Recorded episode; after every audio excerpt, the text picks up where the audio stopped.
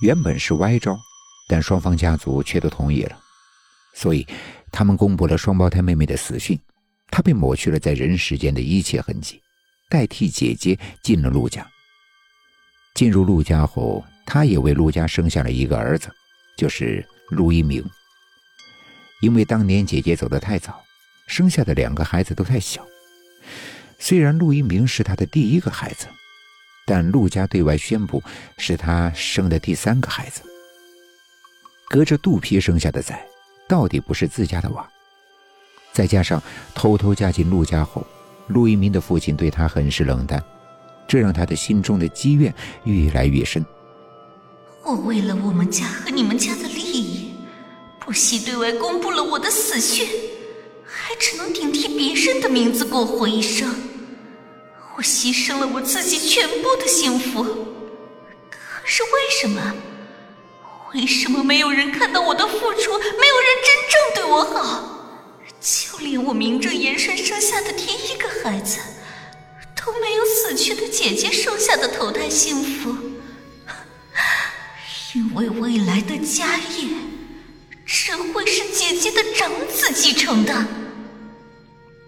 心有不甘的他，为了自己的孩子，开始处心积虑谋划起来。他表面上对陆一鸣的两个哥哥很好，但是暗地里却开始了一项长达数十年的工程。他要姐姐的孩子断子绝孙，只让自己的儿子有生育能力，这样他就能让自己的儿子继承陆家集团的宝位了。但是为了不让别人怀疑。所以他刻意让陆一鸣和他的哥哥们一样，也被诊断出不育症，然后再假意陆一鸣尝试各种偏方，并且让所有人相信陆一鸣生下的陆本生是这些偏方偶然起了作用才保住的胎儿。因为陆一鸣要和陆本生做亲子鉴定，为了不让陆一鸣怀疑自己的生育能力，他故意给陆一鸣出法子。让他用别人的种借自己的老婆生下儿子，从而拿到父亲的股份转让权。这样，丈夫也相信了自己有了陆本生这个亲孙子，遗嘱就会把股份转给陆一鸣。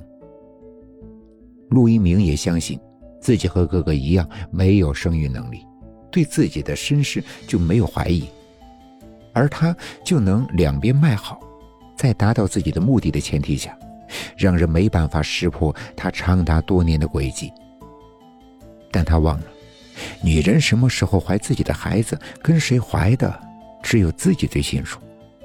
陆一鸣的妻子知道自己的孩子就是陆一鸣的，所以对家婆的两边卖乖处心积虑不能理解，于是顺藤摸瓜开始调查，才得知了事情的全部经过。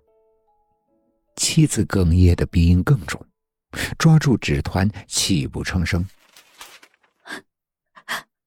我原本想马上告诉一鸣的，可是他妈说，他这辈子太命苦了，没有了自己的名字，丈夫又冷淡，唯有儿子是他的全部。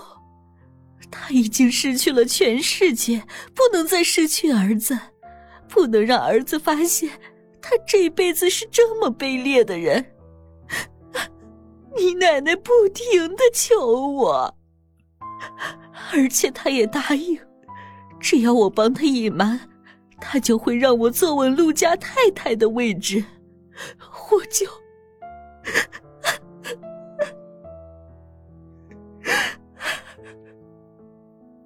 陆一鸣愣在原地，从刚开始起，他的脑子。